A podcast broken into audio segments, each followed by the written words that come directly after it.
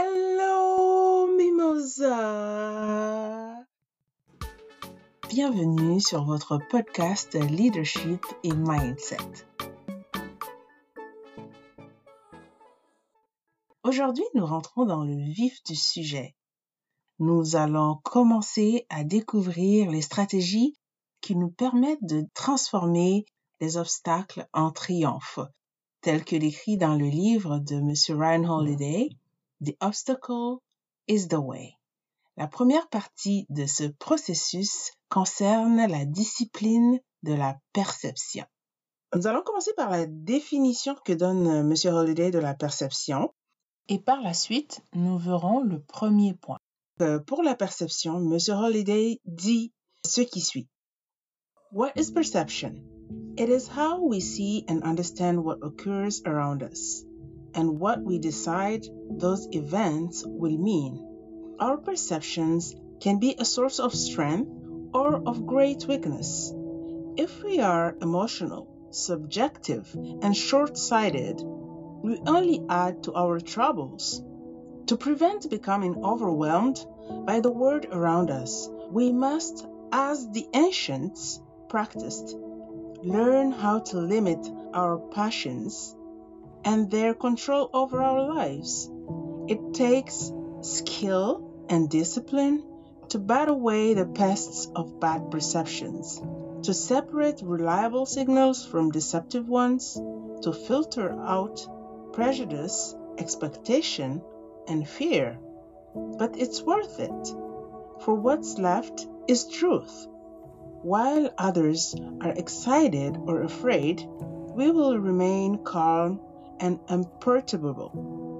We will see things simply and straightforwardly as they truly are, neither good nor bad. This will be an incredible advantage for us in the fight against obstacles. Donc voilà, sa définition, c'est comment est-ce qu'on voit et comment est-ce qu'on comprend euh, les événements qui se passent autour de nous et surtout ce qu'on décide d'en faire, euh, quelle signification on décide de donner à ces événements-là qui arrivent dans nos vies. Maintenant, comment discipliner notre perception? Le premier point pour discipliner notre perception, c'est celui de reconnaître notre pouvoir. Donc c'est le premier point, recognize your power. Citation. Choose not to be armed, and you won't feel armed. Don't feel armed, and you haven't been. Et c'est une citation de euh, Marc Aurèle, euh, qui en fait était un empereur euh, romain. Choisissez de ne pas être blessé et vous ne vous sentirez pas blessé. Ne vous sentez pas blessé et en fait vous l'avez jamais été. Donc en gros c'est ce que ça dit on peut choisir euh, le narratif qu'on donne à un événement. Donc, euh, si on choisit de ne pas se sentir euh, blessé, ben, on le sera pas. Donc, c'est vraiment l'idée générale de, ce premier point concernant la perception. Et la lecture va comme suit. Robin Hurricane Carter, a top contender for the middleweight title, at the height of his boxing career in the mid 60s, was wrongly accused of a horrific crime he did not commit triple homicide. He went on trial, and a biased, bogus verdict followed. Three life sentences. It was a dizzying fall from the heights of success and fame. Carter reported to prison in an expensive tailored suit, wearing a 5,000 diamond ring and a gold watch, and so waiting in line to be entered into the general inmate population, he asked to speak to someone in charge. Looking the warden in the eye, Carter proceeded to inform him and the guards that he was not giving up the last thing he controlled himself. In his remarkable declaration, he told them in so many words I know you had nothing to do with the injustice that brought me to this jail, so I'm willing to stay here until I get out. But I will not, under any circumstances, be treated like a prisoner because I am not and never will be powerless. Instead of breaking down, as many would have done in such a bleak situation, Carter declined to surrender the freedoms that were innately his his attitude, his beliefs, his choices. Whether they threw him in prison or threw him in solitary confinement for weeks on end, Carter maintained that he still had choices, choices that could not be taken from him, even though his physical freedom had been. Was he angry about what happened? Of course. He was furious. But understanding that anger was not constructive, he refused to rage. He refused to break or grovel or despair. He would not wear a uniform, eat prison food, accept visitors, attend parole hearings, or work in the commissary to reduce his sentence. And he wouldn't be touched. No one could lay a hand on him unless they wanted to fight. All of this had a purpose. Every second of his energy was to be spent on his legal case. Every waking minute was spent reading law books, philosophy, history. They hadn't ruined his life. They had just put him somewhere he didn't deserve to be, and he did not intend to stay there.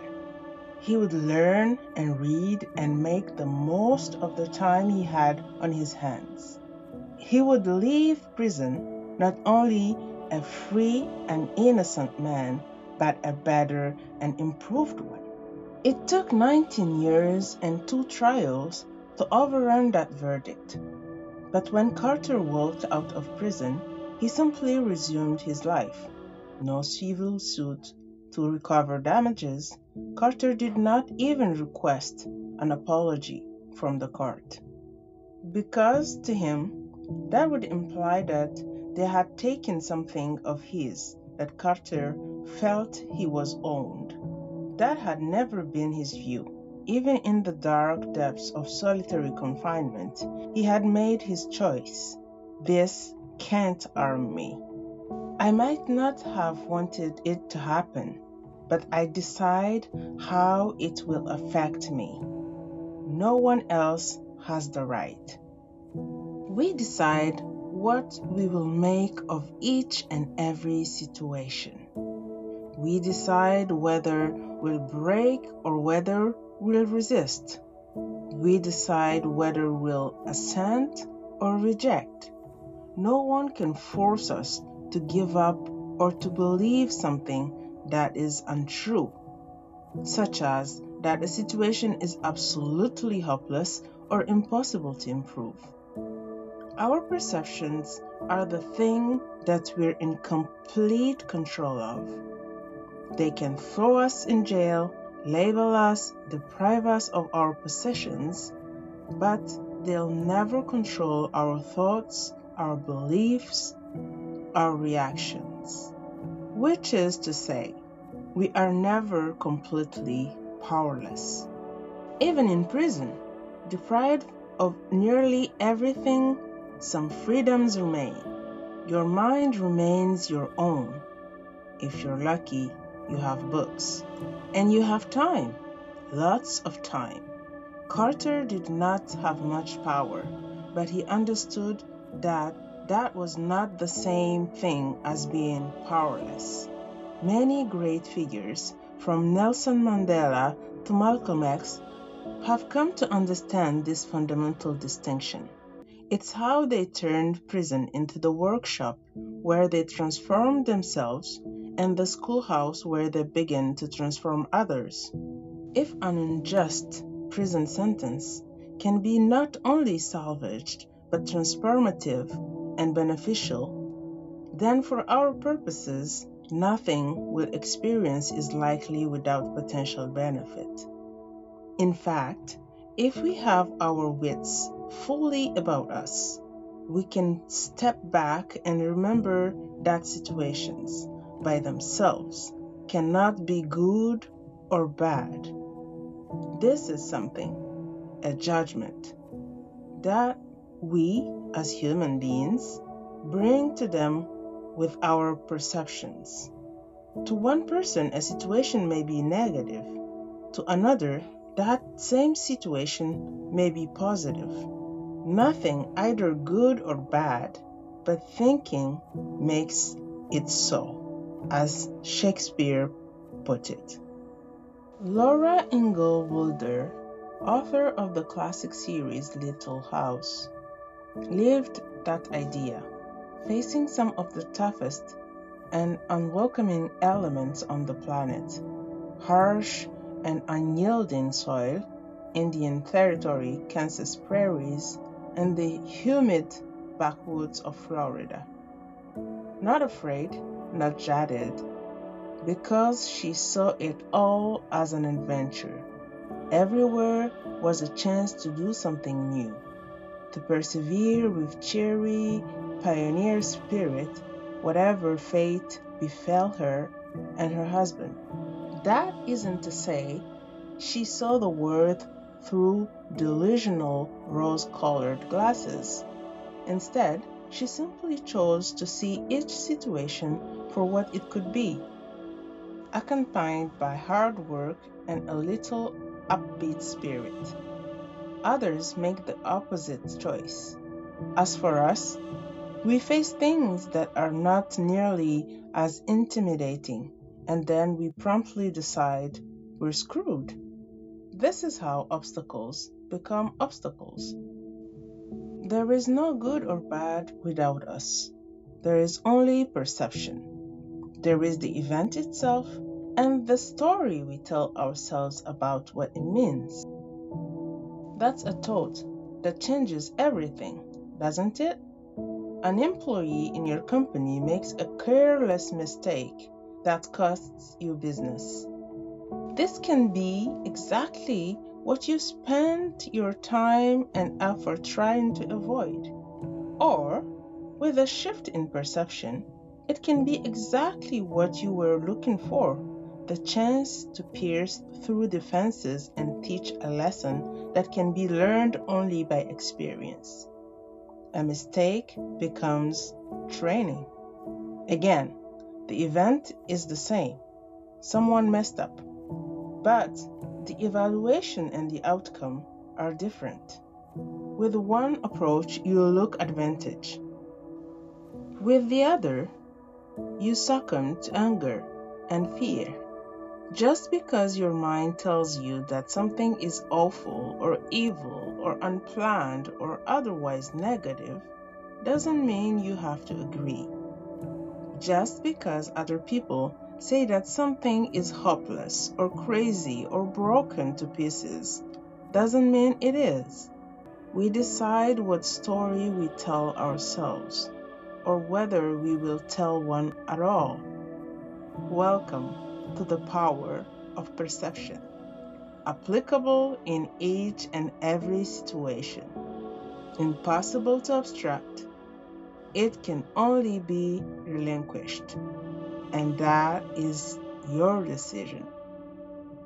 Et voilà, cher Mimosa, it is your decision. Comme on a vu dans la lecture avec Monsieur Carter, le boxeur, au lieu de s'apitoyer sur son sort, puis de crier à l'injustice, malgré qu'on l'ait emprisonné de façon injuste, ben, il a décidé de plutôt étudier le droit pour s'en sortir, pour se sortir de cette situation-là.